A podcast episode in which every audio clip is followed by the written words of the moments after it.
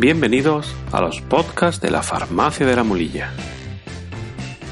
Episodio número 4 del programa de noticias sobre salud por Farmacia de la Mulilla.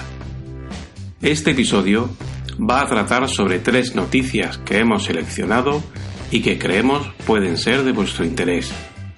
Las noticias de este episodio son, en este orden, las siguientes. Ventajas de usar el ventilador frente al aire acondicionado.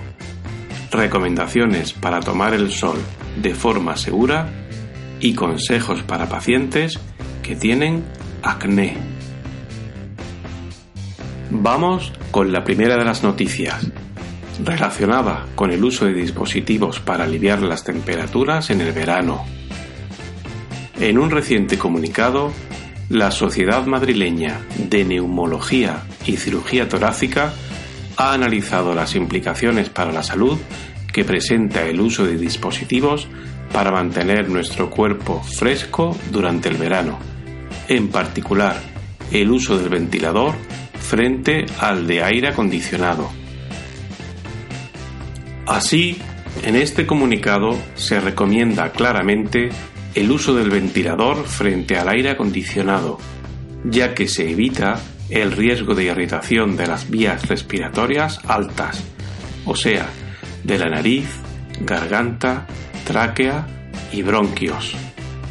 Entre otras ventajas, se destaca que el uso del ventilador no reduce significativamente la temperatura respecto a la temperatura externa, ni reduce la humedad del ambiente, de modo que se evita el riesgo de irritación de las vías altas.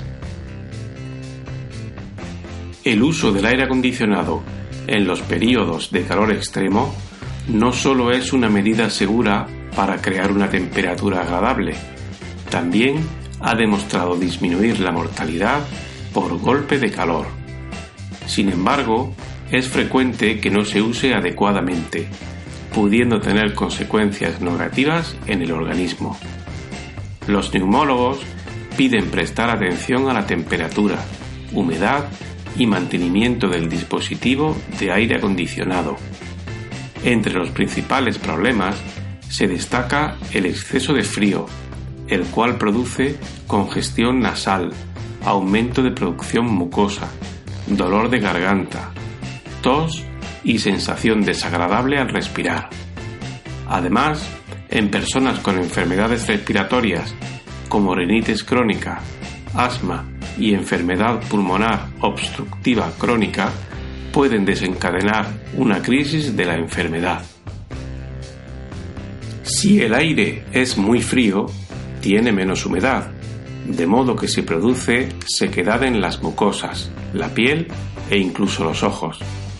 Por estos motivos, estos médicos especialistas en el aparato respiratorio recomiendan que los espacios que se climatizan estén a unas temperaturas entre 24 y 28 grados, evitando que el cambio respecto a la temperatura exterior sea mayor de 4 a 6 grados centígrados.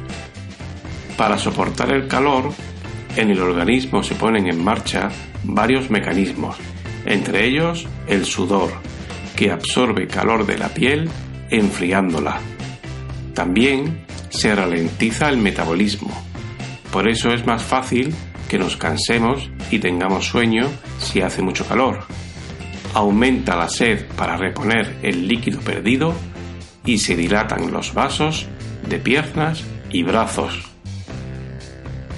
Igualmente, los neumólogos defienden que se debe prestar atención al cuidado del dispositivo, ya que si no se realiza el mantenimiento recomendado, puede producirse el crecimiento de bacterias y hongos potencialmente peligrosos, que son dispersados desde los aparatos de aire acondicionado y al ser inhalados pueden producir enfermedades, especialmente en personas con problemas inmunológicos. Con esto terminamos el comentario de esta noticia. Continuamos ahora con la segunda noticia, en la que vamos a centrarnos en las recomendaciones que, desde el Ministerio de Sanidad, Consumo y Bienestar Social, se nos aportan para tomar el sol de forma segura.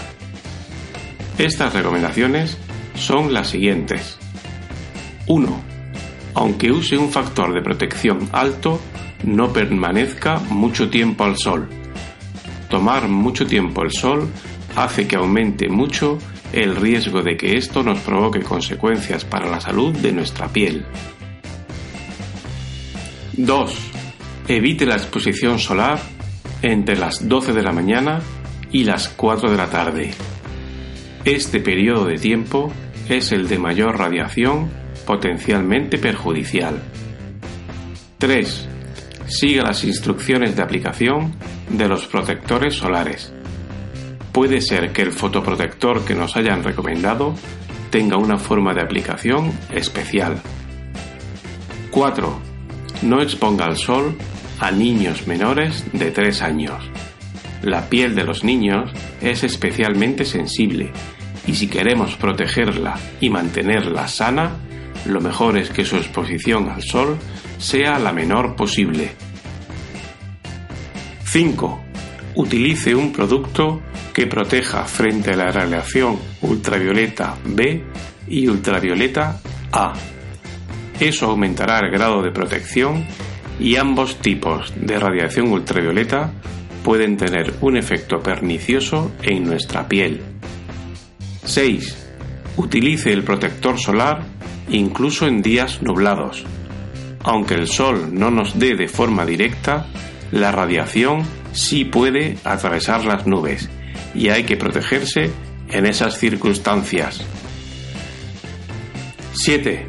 Ante cualquier cambio en manchas o lunares, acuda al especialista de la piel. Observe con regularidad si tiene lunares o manchas en la piel, pues cualquier cambio que sufran puede ser indicativo de poder ser una lesión importante, en cuyo caso lo mejor es acudir al especialista de dermatología. 8. Elija un protector solar adecuado a su tipo de piel. Cada piel tiene unas características de pigmentación que va a requerir unas necesidades de protección específicas. Consulte en su farmacia a qué fototipo corresponde su piel para poder escoger la mejor fotoprotección para la misma. 9. Proteja la piel, la cabeza y los ojos de la radiación solar.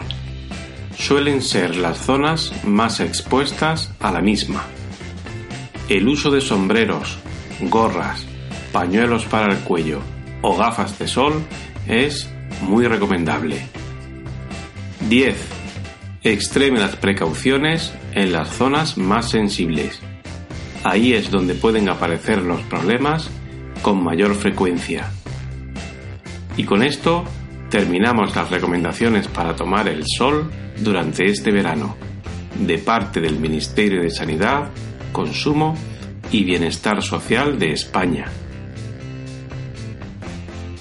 Y la tercera noticia de la que nos hacemos eco viene ofrecida por la Sociedad Española de Farmacia Familiar y Comunitaria y está dirigida a pacientes que tienen acné, con recomendaciones para tratar y aliviar dicha enfermedad. El acné es una patología de la piel relacionada con una alteración hormonal que sobreestimula las glándulas pilosebáceas, que son glándulas de grasa que se encuentran en la raíz del pelo. En esta situación anormal, aumenta la secreción de grasa y se favorece la infección de estas glándulas por bacterias propias de la piel, apareciendo las lesiones típicas de espinillas y puntos negros, que en términos médicos se denominan comedones. El acné es frecuente en la pubertad por los cambios hormonales asociados a la misma, pero puede mantenerse en el tiempo o aparecer con posterioridad. No existe evidencia científica, pero el consumo de alimentos grasos está tradicionalmente relacionado con el empeoramiento de la condición de la piel. Las recomendaciones para el acné son las siguientes. 1. La principal medida para controlar el acné es llevar una correcta higiene. Use por la mañana y por la noche productos de limpieza específicos, libres de detergente para no resecar la piel y evitar el aumento de la producción de grasa. Con esta medida trataremos también de mantener las bacterias de la piel que nos pueden dar la temida infección bajo control. 2. Si usa maquillaje, para eliminarlo puede emplear aguas micelares específicas para pieles acnéicas, limpiando los restos en profundidad. Si además usamos tónico astringente después de la limpieza, ayudará a cerrar los poros, mejorando el aspecto de la piel. 3. Usar un tratamiento hidratante específico para el acné, siempre libre de grasa, para completar la higiene. 4. Si aparecen espinillas, tratarlas de manera local, es decir, con alguna crema de acción específica como las que contienen peróxido de benzoilo o antibióticos tópicos. 5. Si un médico le ha indicado medicación especial para el acné, debe seguir sus recomendaciones de forma rigurosa, ya que de no hacerlo puede tener consecuencias no deseadas para su piel. 6. En el caso de que le hayan prescrito anticonceptivos orales para controlar la producción de grasa, debe usar una correcta protección solar pues pueden aumentar la sensibilidad de la piel al sol y favorecer la aparición de manchas en la misma. 7. No rascar, apretar ni frotar los comedones. Suele traer más posibilidades de infección y de que ésta se pueda extender. 8.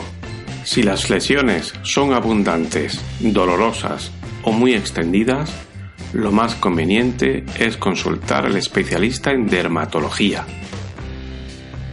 Finalizamos aquí el comentario de la noticia sobre recomendaciones de la Sociedad Española de Farmacia Familiar y Comunitaria dirigidas a los pacientes con acné. Pues hasta aquí este episodio. Si les ha gustado, hagan clic en me gusta y si lo desean pueden suscribirse para estar informados cuando emitamos nuevos contenidos. Los podcasts de la Farmacia de la Mulilla están disponibles en iVoox, iTunes y Spotify. Farmacia de la Mulilla, en un lugar de la Mancha, tu espacio de salud.